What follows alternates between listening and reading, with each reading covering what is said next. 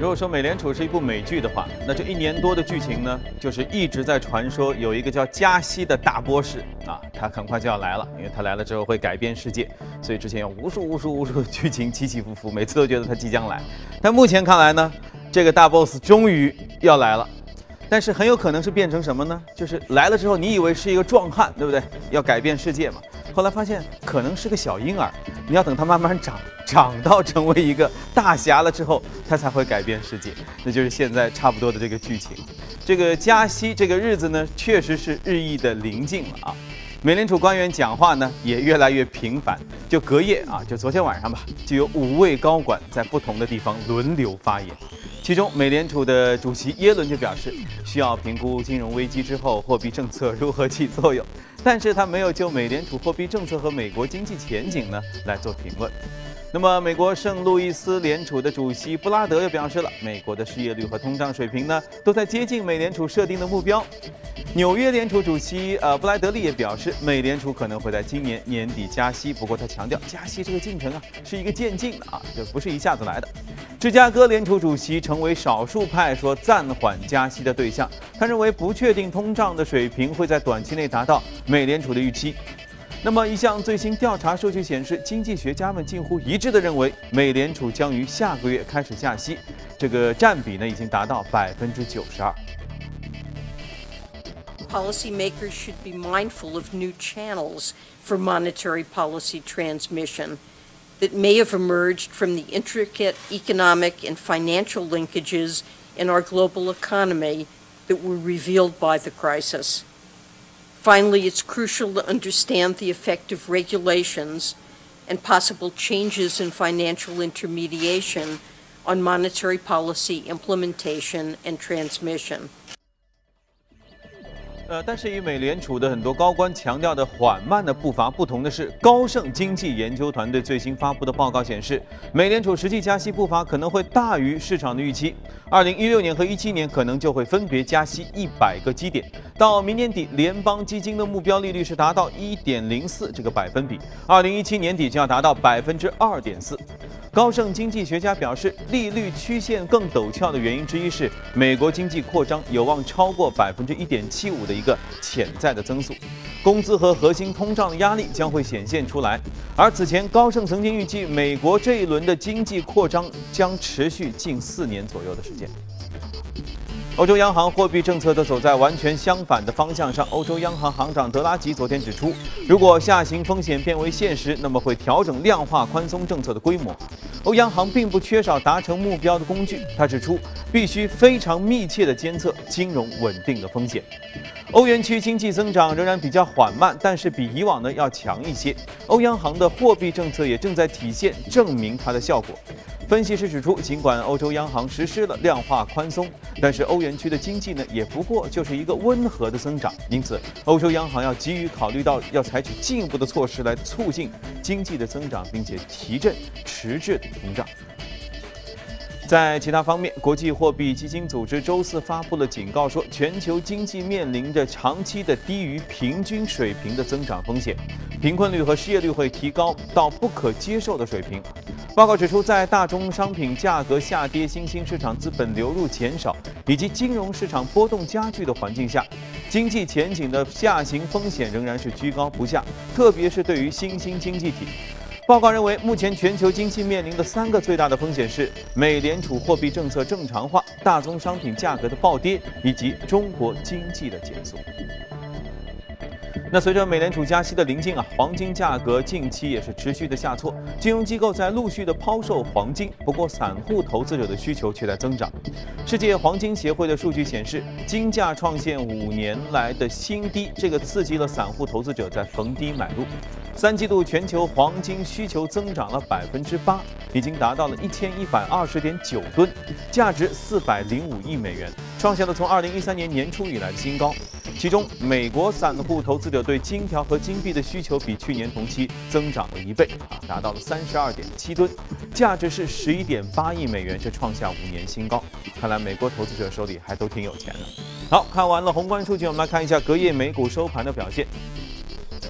我们能看到，隔夜美股全部是下跌，而且涨跌幅也差不多都超过了百分之一。其中道琼斯是下跌了百分之一点四四，一万七千四百四十八点零七；纳斯达克是下跌了百分之一点二，五千零五点零八；标普是下跌了百分之一点四零，二零四五点九七。好，接着我们来连线一下驻纽约记者葛威尔，经常给我们带来收盘之后的介绍。早上好，葛威尔。早上，主持人，原油价格大幅走低，令美股开盘承压，标普五百指数十个板块全部走低。而在午后呢，标普和道指更是加速下滑，并双双跌破两百日均线。标普五百指数自十月底以来呢，再次是出现了年内涨幅归零。伴随美国国债收益率的上升，目前看来市场对于十二月份加息的预期也同时在上涨。十年期美国国债收益率上涨到四个月的高位。根据芝加哥商品交易所。预测加息的工具显示，交易员对于十二月份加息的预期目前已经上升到了百分之六十八。不过，一位法信银行的分析师则指出，回顾今年六月和九月的时候呢，当时美联储也是向市场抛出了橄榄枝，提升了投资者对于加息的预期。不过，最终联储却选择按兵不动。有一些观点认为，目前的消费者信心，特别是我们看到梅西百货公布的这个财报显示，零售销售和消费者支出的情况依然是不尽如人意，也许加息依然为时尚早。主持人。好的，最近关于加息的话题，确实在节目当中已经反复出现了。除此之外，我们还谈过 SDR 啊人民币的事儿，还谈过 MSCI 的事儿。但是其实也有一句话呢，经常在谈及，可是它通常被一笔带过，那就是全球大宗商品的价格。实际上，全球大宗商品价格最近也一直都不太好，昨天更是呃很不好。那么到底？大宗商品价格会对我们的经济产生如何联动的影响？今天我们和嘉宾来聊一聊。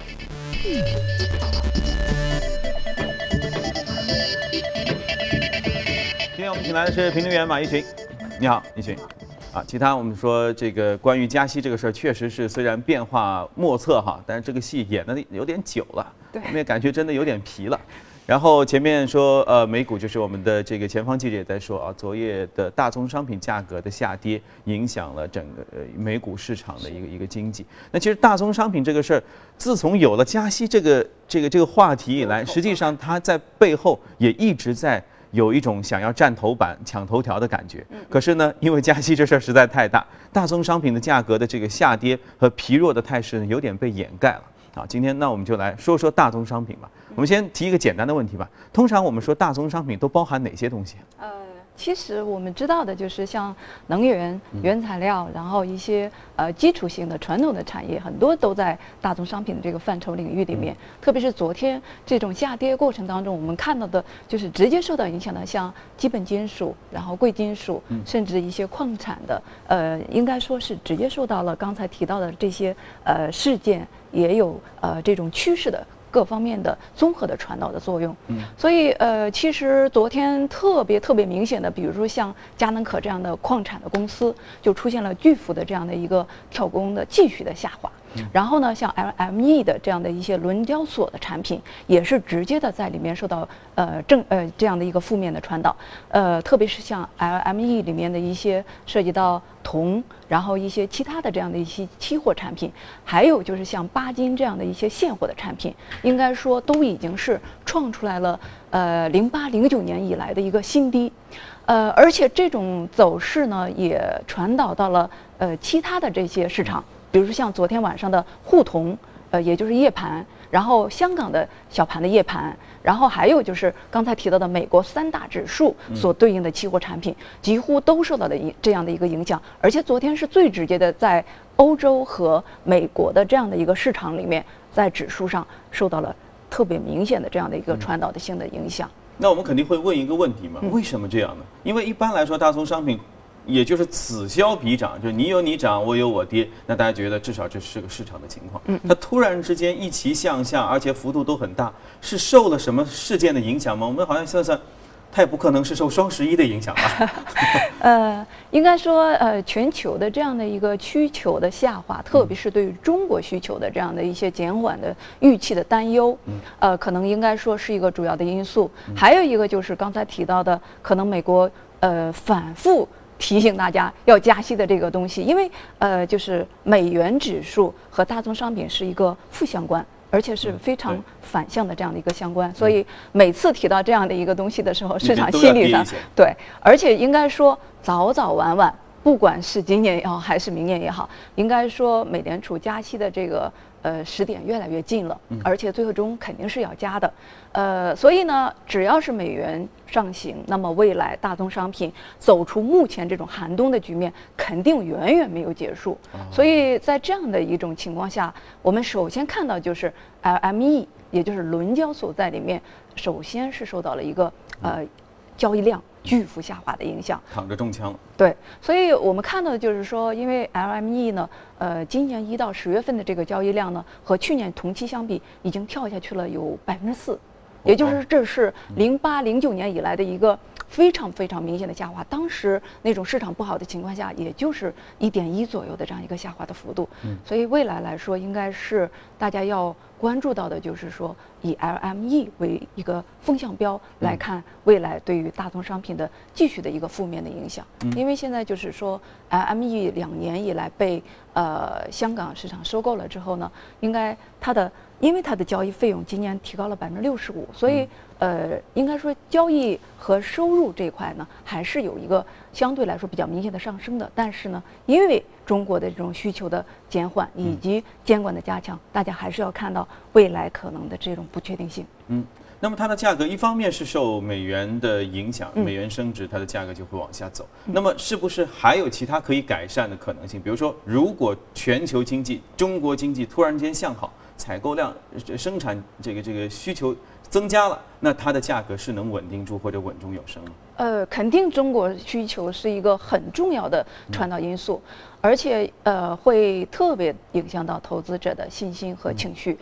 但是问题就是，大家对于中国未来经济的走势的预期，呃或者说阶段走势的预期，并没有这样好。所以呢，呃，目前来看，暂时这种趋势可能不会发生明明显的这种改变。嗯嗯就用这个美剧《冰与火》的词儿来说，就寒冬将至啊。也许现在或者是已经在，呃已经在了，但是可能还要再延续一段时间 啊，有慢慢是这种情况。对。OK，好的，那我们来关注一下昨夜的异动美股榜上的情况吧。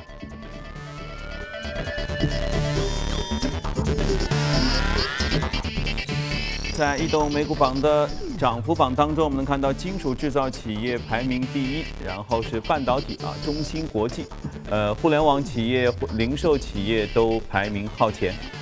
今天我们就先和大家来说说这个中芯国际半导体，其实这这就是一个中概股的公司了。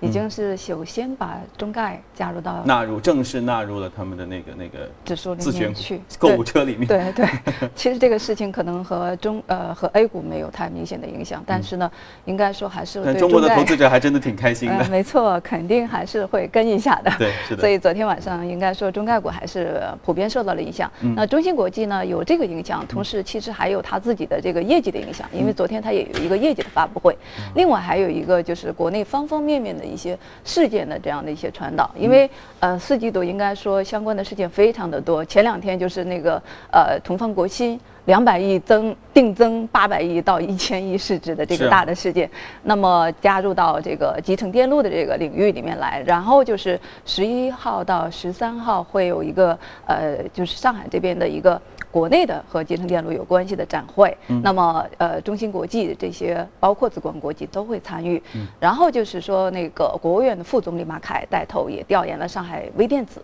啊、还有就是说因为四季度。应该是在封测领域也会有一个呃，我们知道的就是这种产业化的量产的再次的这样的一个提上日程。所以这些东西呢，应该说在未来呃，不管是技术层面上，还是基本层面上和消息的传导上，都是对包括中芯国际在内的集成电路有关系的这样的一些产品产生非常正面的股价的传导。那就说是因为季节性的发布，比如说他们就喜欢在这个季节发布新品，或者说自己的明年的策略，然后呢就会因因为新品或者策略就会引导他们的股价往上升。呃，其实和季节呃目前来说没有特别明显的关系，整体上来说，这是和国家战略呃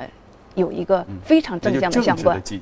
呃，可以这样说。然后就是因为国家去 LE，包括国家安全，对于芯片、对于集成电路、半导体方面的这种要求已经是越来越紧迫，对于这种产业化和量产的要求也越来越高。所以呢，应该是从整个集成电路的这个全。呃，这个生产线上都会有正向的需求，所以紫光，然后中芯国际去年产业基金成立之后，两百亿分别给他们各自一百亿，帮助他们来发展，所以后面大家一定会看到更多的一些呃促进和激励的这样的一些机制的出台。嗯，OK，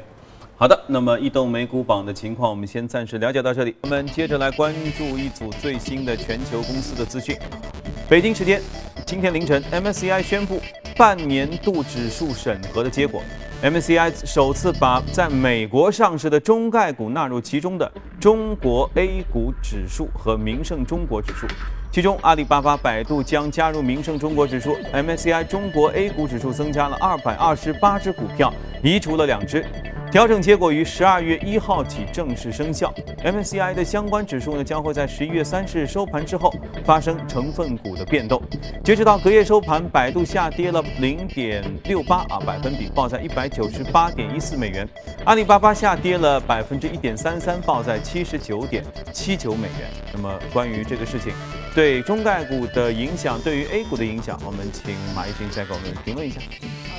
因为刚才也提到了，对中芯国际这样的一些呃科技类的公司可能会有影响。同时，我们要知道的就是，因为那里面有很多的中概股是网络性质的，比如说三大的啊呃 BAT 里面的这一项这样的前前面的几个公司，所以呢，应该说总体上对于互联网类的公司呢，会有非常正向的这样的一些影响。呃，同时，中芯国际还有一些人寿类的这样的一些品种，是大家可能在短期可以适当关注的重点，因为呃中国的投资者可能会在这些方面有一定的跟进，嗯，但是总体上对于 A 股总体这样的一个表现来说，可能会偏中性一点，因为呃中概股毕竟都是在国外上市的，那么和国内呢没有什么特别直接的影响，只是说大家的心理预期可能会偏强一点，那么盘中可能会呃因为这样的一个正向的心理预期，能够适当的阻挡一下昨天晚上大宗商品对市场的这样的一些波动。对，嗯，我打个比喻说是。我们家亲呃隔壁邻居的外国亲戚突然间中了彩票，那么你说我能？呃，这个这个突然间有钱吗？其实貌似不一定是吧？最多就是我隔壁邻居很高兴请我吃了顿饭。甚至还可以用一句话，就是嫁出去的姑娘泼出去的水。毕竟他们还暂时没有回来，在国内，所以就是很多的东西的话，大家还可能还需要适当的稍微理性一点。那么可以操作国外的这样的一些品种，但是呃，对于国内的一些影响来说，还要看后续的 MSI 的这样的一个呃未来要加入的一些品种的表现。你引你引用的。话还真的挺古老的。来看一下三季报哈，曼联俱乐部公布第三季度的收入比上个季度增加了百分之三十九点三，这创下了单季一点二三六亿英镑的这个历史记录。哇，这个收入大幅度增长主要原因是两个，一是和 Adidas 签订了为期十年的球衣的赞助合同，这个开始生效了。第二是俱乐部重返了欧冠联赛，电视转播费和门票收入有了大幅度的增加。还有呢，就是曼联在第三季度还和四家公司签订了新的赞助合同。俱乐部预计啊，全年的收入大约是五亿到五点一亿英镑之间。此前没有任何俱乐部在收入上曾经超过过五亿英镑，曼联确实是非常有钱。德国工业巨头西门子发布的业绩报告显示，上一季度公司净利润同比大幅度下滑了百分之三十三，现在是九点六亿欧元，不及市场预期。当季公司营收增长百分之四，达到二百一十三点三亿欧元，其中能源管理、风电和可再生能源部门表现强劲，他们抵消了传统能源和工业业务的疲软。西门子同时还宣布了三十五亿欧元的股东分红计划，再加上财年啊，比上个财年就增加了百分之六。同时，他们还宣布了新的股票回购方案，计划未来三年内回购最高价值三十亿欧元的股票。大众汽车的一位大股东周四呼吁公司更换新任命的董事长和 CEO，称只有改聘外部的人士，才能使公众恢复对这家深陷排放作弊丑闻公司的信任。要知道，大众的新任 CEO 上任现在还不到两个月呢，但是在大众集团的工作时间其实已经接近四十年了。呃，另外，举报者计划的期限设置在十一月底，该计划旨在鼓励员工披露与尾气造假丑闻相关的信息，以帮助公司来加快调查。好了，看过全球公司动态，回来和嘉宾继续聊一聊值得关注的美股，看一下美股放大镜。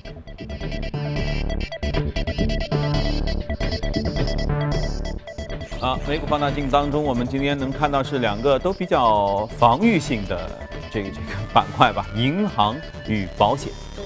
应该说，在呃我们 A 股，我们看到的就是和国外类似的这样的一个呃区间性的表现，所以就是呃结合国内的这样一个市场呃进行相关的这样的一些板块的选择。我们知道，就是说六十个交易日之内，那么。目前净流入市场的资金的，也就是银行和保险为主的这样的一些品种。大盘。嗯，对。所以就是在美股上，我们看到的就是像合众银行这样的，就是第六大的美国银行股。那么它就是呃处于这样的一个。上升的过程当中，而且应该说最近的走势是偏强的。嗯，它的未来的走势，或者说它的未来的这样的一个混业的走势呢，会对国内的这样的一些银行股走这种混业经营的方向呢，也产生一个正向的这样的一些影响。所以就是我们要看到的就是国内呢，呃，未来应该说在银行方面，呃，未来的趋势也是一个。混业经营的方向，那么相应的这样的一些银行股的防御功能也好，或者是区间的